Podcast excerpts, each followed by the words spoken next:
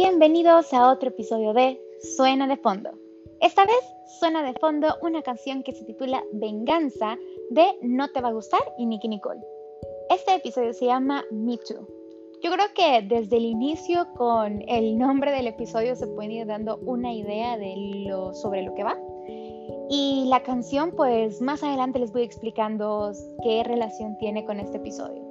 Para las personas que no están familiarizadas, MeToo se, comenzó a popularizar como un hashtag en redes sociales en la que las personas podían compartir sus historias que habían pasado algún tipo de violencia. Así que creo que es momento, yo creo que les he contado muchísimo sobre algunos temas de violencia psicológica que tal vez he pasado, de cómo me he sentido mal, pero nunca les había contado sobre este tema específico de violencia sexual. Así es, Queridos oyentes, esta vez voy a abrir mi corazoncito a ustedes y les voy a contar un poquito sobre ese problema en el que yo también, como dice el hashtag MeToo, o sea, yo también, que yo también viví. Así que podemos empezar. Esto les voy a contar no es una historia de un único acto, la verdad eh, vienen como varias anécdotas que les puedo ir contando más o menos, pero les voy a contar las principales anécdotas que, rodean estos acontecimientos, ¿no?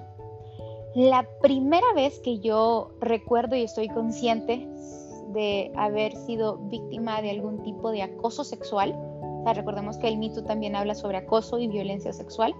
Yo sufrí de acoso sexual cuando tenía menos de 15 años. Eh, y lo recuerdo perfectamente porque eran justo las épocas de las fiestas de 15 años tan preciadas que todos nosotros pues vamos y disfrutamos. En esta fiesta de 15 años, una, amiguita mía del colegio estaba pues celebrándola. Recuerdo que mi hermano pasó por mí, me fue a recoger a la fiesta y nosotros teníamos un carro que ya estaba un poco como en vísperas de ser jubilado y cada vez que mi hermano me, lo utilizaba o alguien del familia lo utilizaba tendía a recalentarse.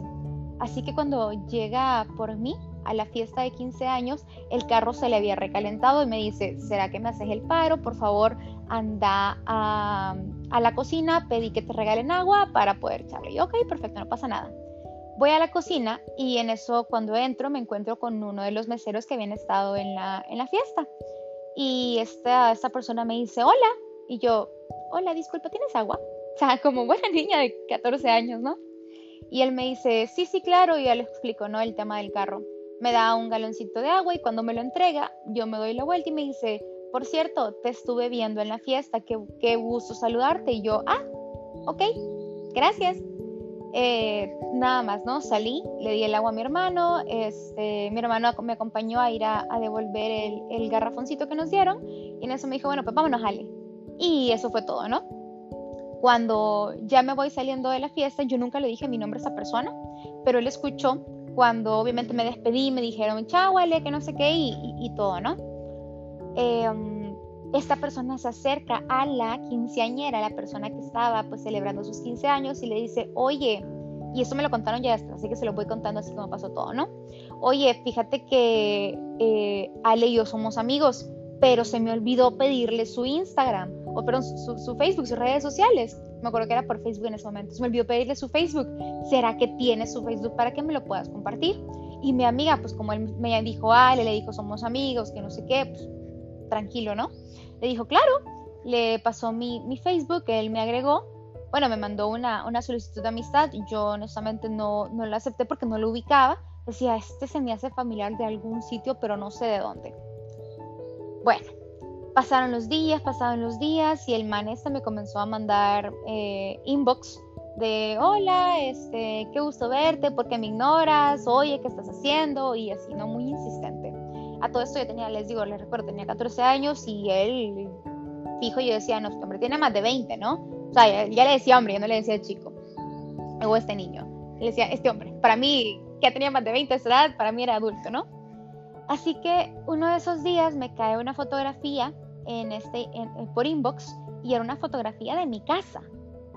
Una fotografía de la, de la entrada de mi casa y yo, perdón, o sea, e, era el portón de mi casa, equipo. Y entonces en eso me sacó de onda. Yo, claro, tenía 14 años, no sabía ni siquiera muy bien qué hacer. me resaco de onda y le digo, disculpe, ¿qué es ese lugar? Así como, como que no sabía nada. Yo lo trataba de usted. Y él me dijo, como sé que, sé que aquí vives, así que si no me respondes por inbox, pues te voy a ir a visitar. Y yo de, ay, y lo primero que pensé fue, ¿cómo le voy a explicar a mis papás que, que, que va a venir a visitar un señor de 20 años, no? Eh, entré en crisis, la verdad, en ese momento yo no sabía cómo reaccionar y lo que hice fue, pues bueno, ¿no? Buscar la forma, y eso es algo que les voy a repetir tal vez mucho durante, esta, durante este episodio. Yo busqué la forma de salir sana y salva de la situación. Así que le dije, bueno, ¿qué quiere? ¿Qué, qué necesita? ¿no? Y él comenzó a preguntarme sobre mí, me comenzó a preguntar qué, qué, me gustaba hacer, qué, qué tipo de música me gustaba escuchar, cosas muy, muy, muy someras, ¿no? Eh, recuerdo que en algún momento eh, en, en, Facebook yo publicaba cosas con una amiguita muy, muy buena amiga que me había hecho en ese momento y que por cierto ya no nos hablamos, eh, pero en fin, este, él comenzó a y él comenzaba a, a, verme todo eso porque hasta el punto me dijo, acéptame la invitación y yo no, pues ni modo, ¿no? Resulta que uh, con el tiempo yo me acuerdo que había quedado de ir a, a Galerías, al centro comercial Galerías, a ver una película con, con esta amiga mía solo éramos ella y yo.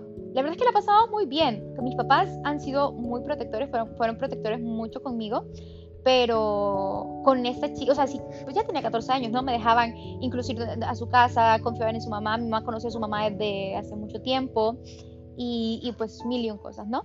Nos confiamos mucho una en otra. La cosa es que vamos a galerías, vamos a ver la película. Yo llegué un poco antes, estaba esperando que llegara ella y cuando veo que viene caminando, veo que viene caminando con este, con este hombre, ¿no? Con este hombre que, que me estaba acosando por, por mensajes. En ese momento, a los 14 años, el yo no entendía que estaba viviendo un acoso, pero eh, ahora sí lo puedo reconocer. La cosa es que veo que se acerca mi amiga con él y él me viene eh, y me dice, hola, y yo, ¿y qué está haciendo usted acá? Y mi amiga me dice, ay, Ale, no tienes que preocuparte, no te, no te avergonces, no te apenes. Ya me explicó él que son pareja. Y yo, ¿qué? Y, yo, y me dijo, sí, sí, sí, me dijo que son pareja, pero que como él es mesero, te da pena decirle a, a, pues a tu familia y contarme a mí. No te preocupes, Ale, yo no te voy a juzgar ahí entendí que el man le había estado escribiendo a mi amiga eh, de una forma pues completamente errónea, le, había estado, le, contó a mi amiga pues que nosotros nos habíamos conocido efectivamente en la fiesta de 15 años, pero que eh, a mí lo que me avergonzaba de él es que él era un mesero y pues que por eso yo no le había contado nada a ella de él. Entré otra vez en shock, no sabía qué hacer y de nuevo pensé, ¿cómo hago para salir de la forma más sana y salva de esa situación?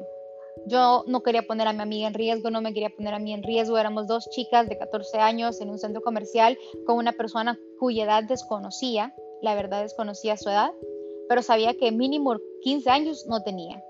Eh, no sabía qué hacer. Así que solamente dije, bueno, vamos a jugar al suave, vamos a ver cuándo me puedo escapar de acá. Resulta que entramos a la sala de cine y en la sala de cine, pues mi amiga en algún punto se levantó al baño y quedamos él y yo. Y le dije que qué estaba haciendo ahí, que me parecía, ya saben, ¿no? yo en versión indignada, pero con mucho miedo, porque yo no sabía de qué era capaz esa persona. Si supo dónde vivía yo, pues tampoco sabía de qué era capaz.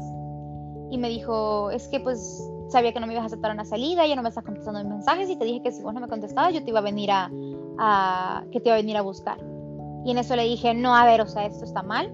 En eso yo llevaba una carterita donde llevaba pues mi monedero, mi, mis cositas y tenía un teléfono de esos que tenías como que, que, apretarle muchas veces el botón, ya saben, los típicos teléfonos que eran más Tamagotchi que otra cosa. Agarro mis cosas y le digo, me voy. Y en eso cuando me levanto del asiento de la sala del cine, él me agarra del brazo y me vuelve a jalar y me vuelve a sentar y me dice, no, me dice, aquí no te vas a ir vos. Y yo dije, ay, o sea, no, no, sabía qué hacer, no sabía quién llamarle, tuve mucho miedo, no, no, llamaba a la policía, digo, ahora ya con 27 años yo digo, no, pues llama a la policía, haz esto y lo otro, en su momento la verdad no supe, no supe qué hacer, no, no sabía cómo reaccionar y lo único que se me vino a la mente fue, espera que regrese tu amiga y vamos a salir las dos juntas de acá. Afortunadamente mi amiga no tardó mucho, regresó a la sala de cine y le dije, voy al baño. eh, con la excusa de es que lo que pasa es que ando en mi periodo, tengo que ir a cambiarme. O sea, yo con eso nunca he sido vergonzosa, ¿eh? yo hablo muy, muy, muy abiertamente de mi periodo. Entonces le dije, tengo que ir al baño, voy a, voy a cambiarme. Y dejé mi cartera.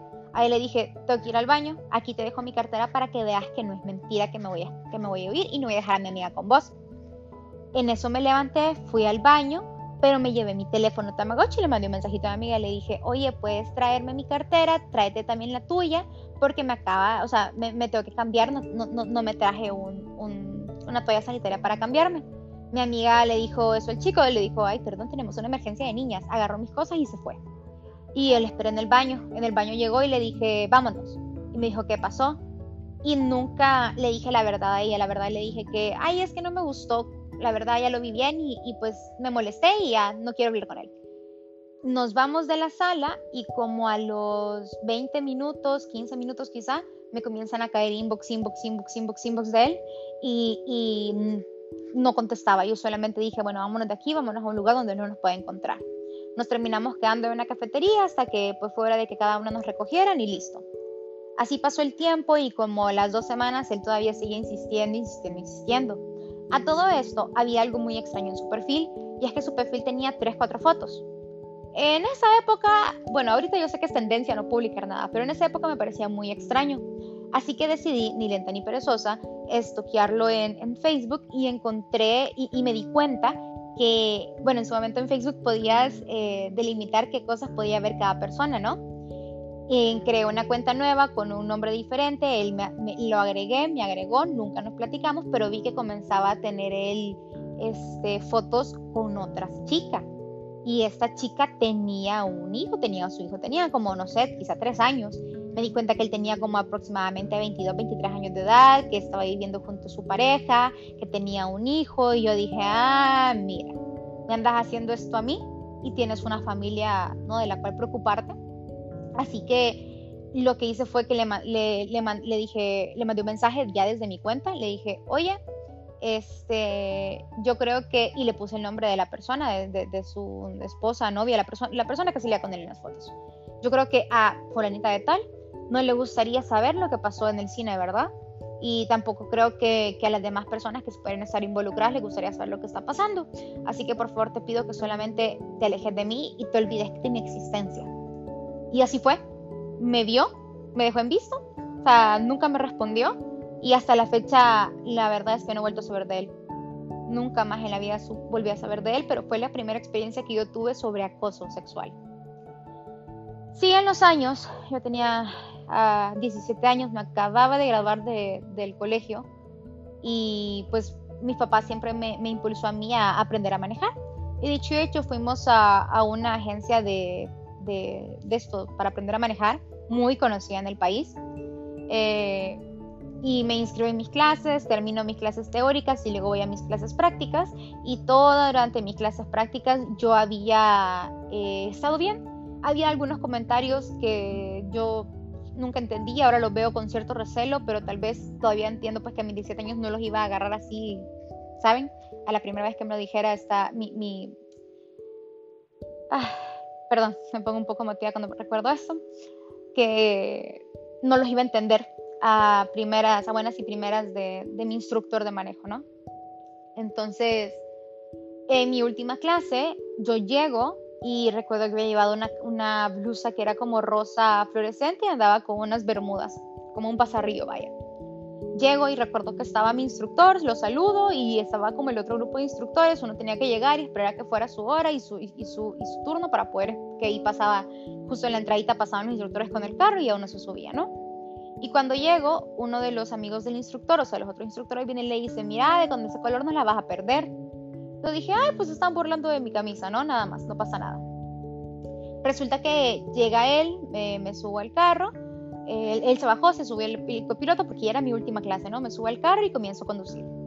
Y en eso, cuando justo vamos saliendo del lugar, me dice, oye, hoy es tu última clase, pero vamos a tener que hacer la primera sesión de la clase conmigo y luego vamos a ir a otro lugar y ahí se va a subir otro instructor que nos va a ayudar a terminar de evaluarte. Y yo dije, ok, está bien, sonaba lógico. La cosa es que comenzamos a circular y encontramos muchísimo tráfico, muchísimo, muchísimo, muchísimo tráfico. y me dijo, ay, no puede ser, que tanto tráfico, se comenzó a quejar, pero que se veía molesto, se veía eh, preocupado y en ese momento veo que agarra su teléfono y dice, ay, le tengo que decir a este que hay mucho tráfico, que no sé qué. Y yo de, ok, está bien, ¿no? No pasa nada, digo, podemos andar el tráfico, todo bien. Cuando él me dice, ¿sabes qué? Me dijo fulanito que siempre no la vamos a ver, que solamente va a ser conmigo en la clase. Y yo, ok, parece lógico, no hay tráfico, no hay tiempo para hacer el resto de la clase. En eso íbamos, íbamos bajando una calle, yo iba conduciendo todo ese tiempo, les recuerdo, o sea, yo aprendí en un carro manual, eh, o sea, en un carro estándar, que, es, que uno tiene que hacer los propios cambios de velocidad. Yo iba en, en, calle con mucho tráfico, me ponía nerviosa todavía, ese momento solo había tenido ver 11, como nueve clases, esa era mi novena clase práctica, yo no era una experta manejando, tenía mucho miedo todavía de que, ay, se me acercan mucho los carros. En fin. Entonces, para mí, por sí, mantener una conversación eh, mientras conducía en esas épocas era bien difícil, ¿no? Ahora no se imaginarán, pues, lo difícil que fue con todo lo demás que vino. Cuando él ya me dice que solamente va a hacer la clase con él, digo, ok, está bien. Y me comienza a tratar de sacar plática y qué tal, y cómo has estado, y que no sé qué, y que no sé cuánto. Y ya me comienza a preguntar, oye, tengo una pregunta. Y yo, sí, dígame. ¿Y tú en tu casa cómo andas? Y yo, pues con pijama, todo el tiempo ando con pijama. Y eso es cierto, o sea, el día de hoy justamente, de hecho ahorita estoy en mi casa, estoy acostada y les estoy contando esto en pijama. Y me dijo, ah, ok, pero ¿qué tipo de pijama ocupas? Y yo, ¿cómo qué tipo de pijama ocupo? Una pijama. O sea, me encantan las pijamas que son de verdad pijamas, no las camisas o shorts que uno hace pijamas. Y me dice, no, no, pues sí, pero dormís, eh, por ejemplo, con una, con una pijama de pantalón, en vestido, en baby doll o dormís desnuda. Y yo me quedo en shock, porque hasta este momento para mí él había sido un profesor, ¿no? Un profesor más. Me quedo en shock y le digo, perdón, y me dice, sí, sí, sí, y yo no le voy a contestar eso, la verdad es que me hace sentir muy incómoda. Y eso fue lo, que yo le dije y me dijo, ah, perdón, bueno, está bien. Bueno, pues pero contame, ¿qué talla sos de camisa? ¿Y qué talla sos de pantalón? Y en ese momento me dijo, yo le dije, ah, pues no sé, depende, todas las telas son diferentes. Yo ya estaba un poco molesta. Ya esta vez, más que nada, lo que me pasó fue que, que yo no me sentí temeroso, sino que me molesté, ¿no? Dije, ¿y este man qué le pasa? Y en un momento él me dijo, bueno, ¿y qué talla sos de, de brasier? Y yo así sacada de shock le dije, no sé. Y me dijo, bueno, hacete para adelante en lo que va. Ah, todo esto yo conduciendo, ¿eh? Hacete para adelante, déjame levantarte la camisa y te veo la talla de tu brasier para que sepamos. Y recuerdo exactamente que le dije esto. Ni yo sé mi talla de brasier, ni mi mamá sabe mi talla de brasier, mucho menos se la voy a decir a usted. No, mira, no te pongas así, agárralo suave, que no sé qué. Y, comenzó a hacerme este, este lavado de cerebro de yo estaba exagerando. Yo la había tomado a mal por favor, ¿cómo, cómo me van a venir a, mí a decir que yo tomé a mal algo que me estaba diciendo un señor que había sido, que era mi, mi instructor, ¿no? Eh, a una niña de 17 años, todavía era menor de edad, conste, legalmente yo seguía siendo una menor de edad. En fin, este, yo seguía conduciendo, no, no, podía abrir la puerta y salirme, o sea, ahora mucha gente, eh, escuché muchos, muchos comentarios y también cuando escucho ese tipo de casos, di, mucha gente dice, ¿por qué no solamente te saliste? ¿Por qué no te fuiste? A ver, hijos, yo iba conduciendo, yo no sabía qué hacer, estaba chiquita, tenía 17 años, había pasado lo que les comenté cuando tenía 14 años, me daba mucho miedo, la verdad, y fue como, ay, ¿qué hago? La cosa es que seguí conduciendo, súper incómoda, él me venía diciendo con hombre, mira, tranquila, que no sé qué, le dije, por favor, solo déjeme terminar la clase y listo. Y él comenzó entonces a amenazarme a decir que si, pues que si yo no cooperaba, que si, que si yo me ponía así, que si no conducía bien también, que él no iba a pasar para que yo pudiera hacer mi examen el, día siguiente, para hacer mi examen de mi, de mi prueba de conducir. Y yo, ay, que la puchica, ¿cómo le explico a mis papás esto? De nuevo, ¿cómo le explico a mi papá que, que, que un señor vino y me dijo esto y que ahora no puedo hacer mi examen de conducir? En fin, pasa, pasan un par de, un par de metros, yo todavía conduciendo y, este señor, yo, yo, recuerdo que, que, en su momento me sentí muy cómoda, yo venía aferrada, pero aferrada al volante, estaba apretando con todas mis fuerzas el volante, esperando solamente ya terminar, faltaba muy poquito para llegar a la, a la, a la academia. Y recuerdo que él en eso agarró, agarró y me dijo, oye, apriete el acelerador un poquito porque creo que hay un problema. Y yo, claro, le dije, entonces medio apreté, él agachó la mano para, para como tocar el acelerador y cuando levantó la mano pasó su mano rozando toda mi pierna y, me acuerdo que agarré, solté el volante, agarré su mano, se la tiré, por favor no, no me esté tocando, no me vuelva a tocar y me volvió a aferrar el volante, ¿no? En eso él vino, puso su mano en, la cremallera de mi, de mi, de mi arriba y me dijo, tranquila, me dijo, unas cosquillitas no le han hecho nunca mal a nadie. Y yo me, me desaté y le dije como, por favor no me toque, ya le dije y le comencé a decir un montón de cosas. Volví a agarrar su mano, se la volví a tirar, volví a agarrar el volante y cuando estaba aferrándome a la vida al volante, siento como, como él jala con su mano, mi, una la, mano derecha que yo tenía más cerca a la, del copiloto, y, y, en eso me la pone entre sus piernas y me dice, mira, me dice, sentí cómo me pones. No, ¿para qué les digo? Yo sigo teniendo todavía, o sea, me da escalofrío solamente pensar en, esa frase, en ese momento, casi choco, eh, me comienza a decir, no, pero tranquila, porque si no, no vas a poder prestar tu examen, y yo, como que voy a estar tranquila, hijo mío? O sea, ¿cómo? Total, este, no supe qué hacer, casi choco, me comenzaron a pitar los carros de atrás, todavía seguíamos en trabazón, yo entré en una crisis terrible, me dio mucho pánico, eh, no, no pude solamente, y yo, yo, yo, trato de hacerme esta terapia a mí misma, de decir, Ale, no era tan fácil como decir, abre la puerta y bájate, ¿no? Había un, precedente, yo me sentía en peligro y como siempre, de nuevo, dije, ¿cómo hago para salir lo más sana y salva de esta situación? Y en eso todo me comenzó a hacer clic, ¿no? dije, ¿y si me había dicho que íbamos a ver a otra persona porque entre los dos me querían hacer algo? ¿Y si me está esperando esa otra persona ahorita que yo deje el carro? Que no sé qué. La cosa que estábamos, cuando les digo que estábamos ya casi llegando, es que estábamos a la vuelta de la esquina de la academia. Llegamos, dejó el carro mal estacionado y me dijo, ¿a dónde vas? Tenés que estacionarlo bien, que no sé qué. Eh, me vuelvo a meter el carro, estaciono el carro y, y, en eso, pues me va, no le digo nada. Eh, él quiso despedirse de mí como, bueno, pues nos vemos mañana. Y yo, no, no, no, no, chao. Y me voy huyendo casi que huyendo. A esas alturas yo me había inscrito en la universidad para estudiar derecho y recuerdo ir caminando desde donde lo tengo muy presente, caminando desde donde dejé el carro hasta la oficina de la secretaria para contarle todo, para ver si le contaba o no le contaba todo lo sucedido. Y yo, yo venía pensando, no, Ale, o sea, tenemos que contar, tenemos que hablar, ya nos callamos una vez. ¿Y cómo vamos a hacer? Yo me acuerdo que me, que me, que me dije esto a mí misma. ¿Cómo vamos a ser unas buenas abogadas si no puedo ni defender mis derechos? Me acuerdo que estaba tan, tan decidida, ¿no? llego a la, a la oficina y la oficina no era un cubículo, sino que era un espacio abierto donde estaban otros cubículos, había mucha gente, ¿no? Me siento con la secretaria y le digo, hola. Me dijo, hola, ¿todo bien con su clase? Y le dije, no le dije Cindy, no, le dije, quiero preguntar sobre los exámenes de mañana. Y me dijo, sí, mira, aquí cuando tu, tu, tu, instructor nos pase las, las, notas del día de hoy, te vamos a poder decir si puedes o no puedes mañana, chala, chala y me dijo, ¿algo más? Y en eso yo me estaba levantando, estaba a punto de decirle que no y le dije, sí, también pasó algo más. Y le comencé a contar lo que había sucedido con, con el instructor.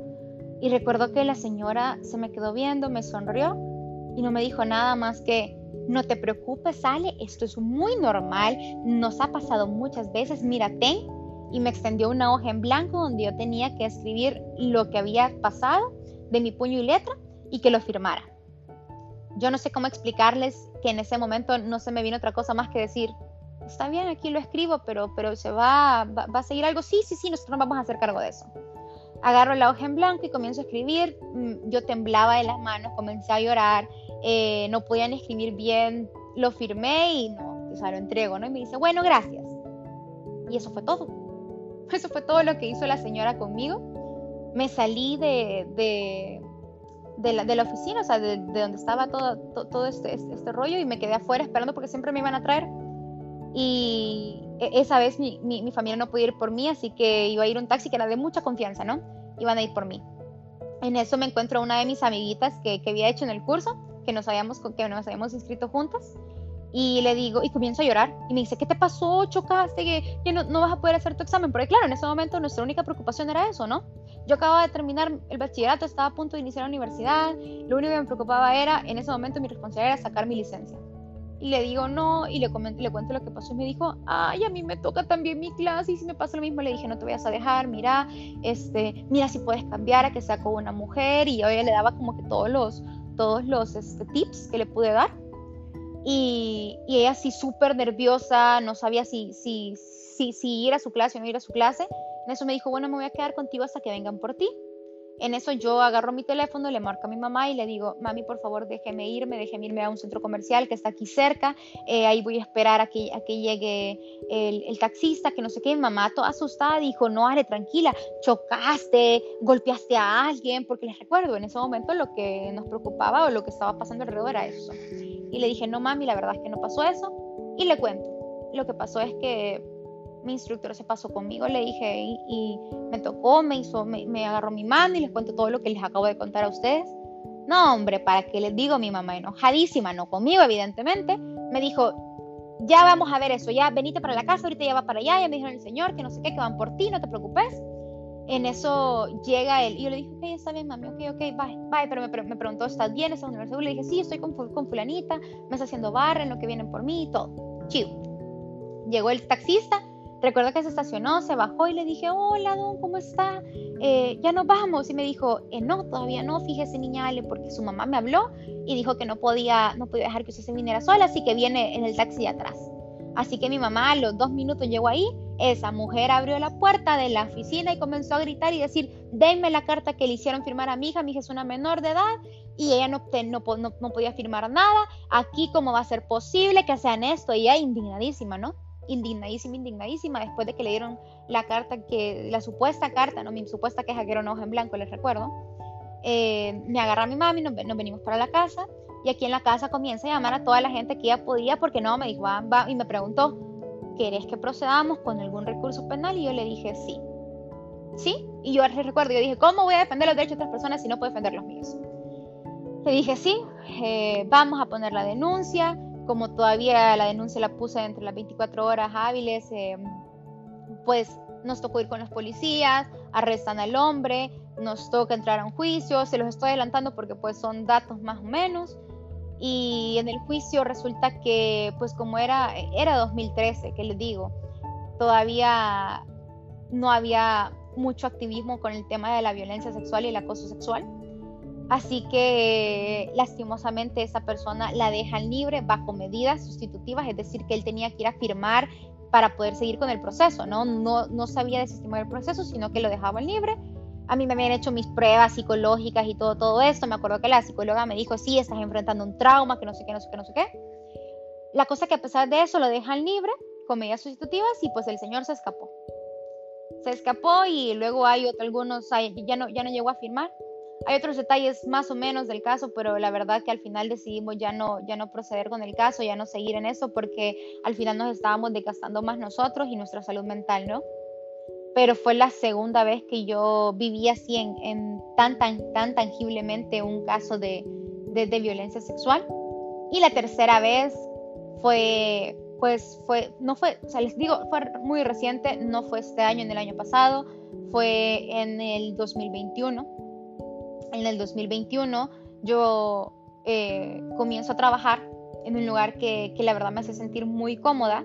Estuve en un proceso de selección por muchos meses, logré finalmente entrar ahí y cuando comienzo a trabajar entonces yo comienzo a, recibir comentarios, gestos, cosas de, de, uno de los jefes que me hacía sentir muy incómoda.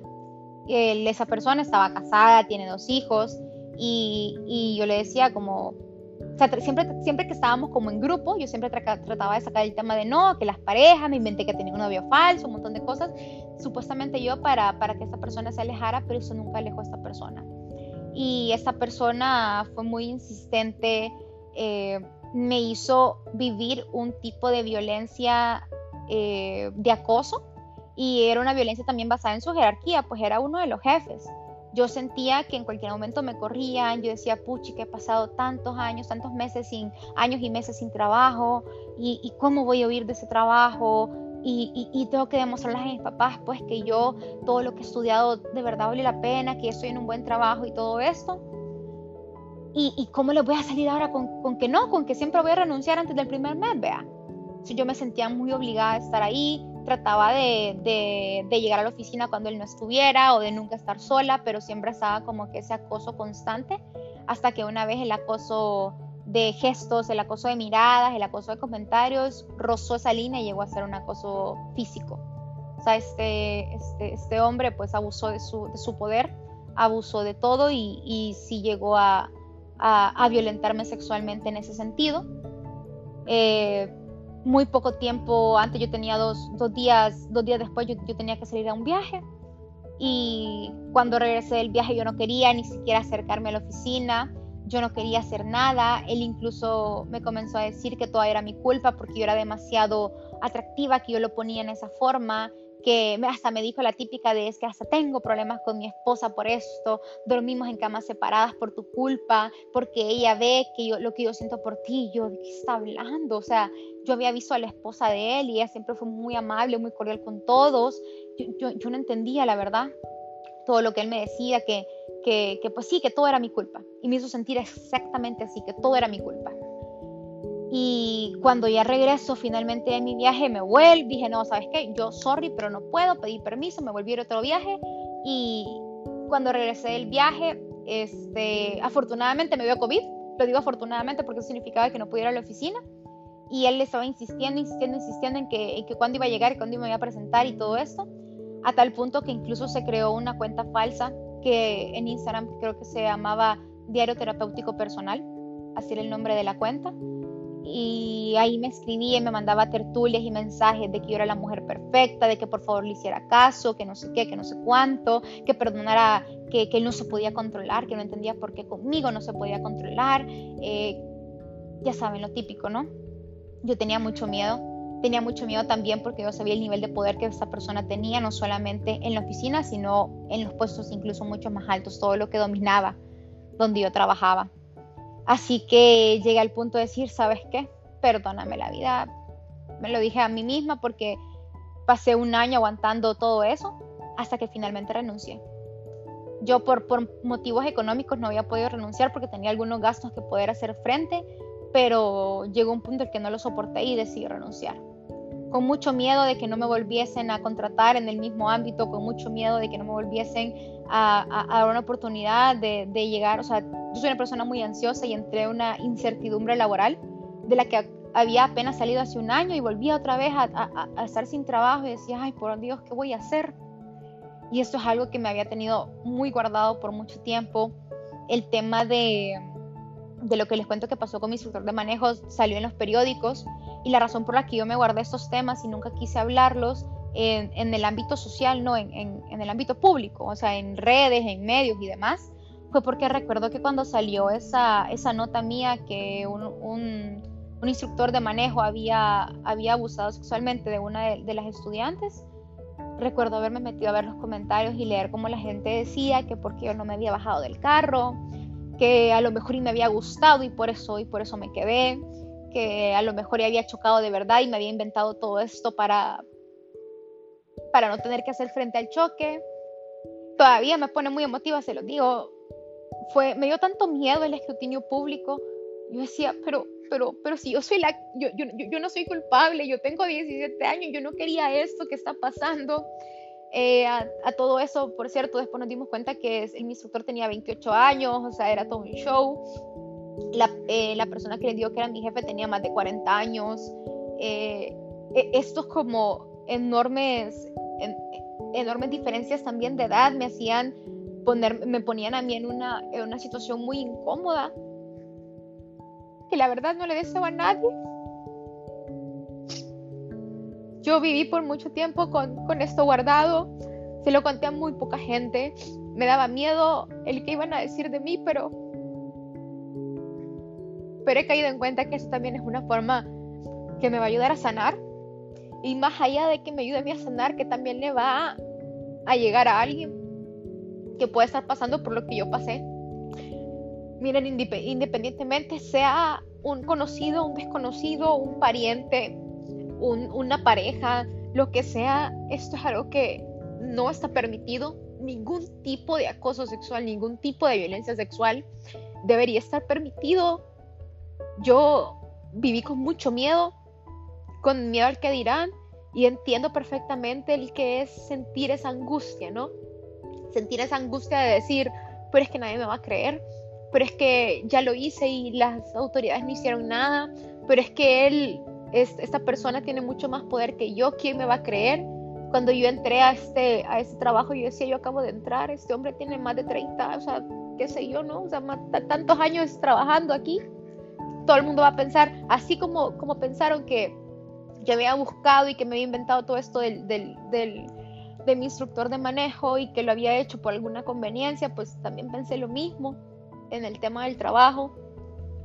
Y no les voy a mentir, sigo teniendo miedo de, de que algún día vuelva a pasar y de nuevo no sepa cómo reaccionar. sigo teniendo muchísimo miedo de eso. Me han pasado otros incidentes un poco más pequeños, pero creo que eso, estos tres momentos de mi vida, esos tres incidentes enormes, pues creo que son los que sí me, me han causado un gran, un, gran, un gran trauma y un gran estigma muchas cosas. Y necesitaba contárselos porque yo creo que este podcast habla sobre mis experiencias de vida y también creo que, este, que esta parte de trauma es algo que yo he tratado de, tocar en, en terapia llegué a escuchar de personas cercanas que me decían que era mi culpa, que el tema de que yo me costó mucho, una de las cosas que me costó mucho superar fue el del, el del, el del, el del instructor de manejo. Como ven, todavía no lo supero. Y mucha, en, en, este caso particular me habían dicho que había sido mi culpa, que a lo mejor ya estaba sobre reaccionando, que, que ya tenía que superar este hecho y había pasado, ¿qué? Un mes, yo seguía todavía en tema con abogados y todo, ¿no? Demandando a ese señor me habían dicho que, que ya, que ya le bajara, pues que ya solamente lo dejara pasar. Pero para mí no era tan sencillo. Y creo que nunca va a ser sencillo. Hay una cosa y es que uno nunca va a poder tener la forma correcta de cómo afrontar cuando se encuentra en un, en un momento de, inseguridad, de violencia y, y por mucho tiempo viví quejándome a mí misma saben, recriminándome de que no supe cómo reaccionar en su momento, que yo si soy tan así, tan, tan directa, tan fuerte y tan tan como me ven que soy, ¿por qué no reaccioné como tenía que reaccionar? Si tú te identificas con eso, independientemente de quién eres, si te identificas con eso y también te lo estás recriminando, no ha sido tu culpa. Tú no lo buscaste, no importa cómo ibas vestido o vestida, no importa a qué hora estabas, no importa si habías tomado o no habías tomado, no importa si estabas de fiesta o no. No fue tu culpa.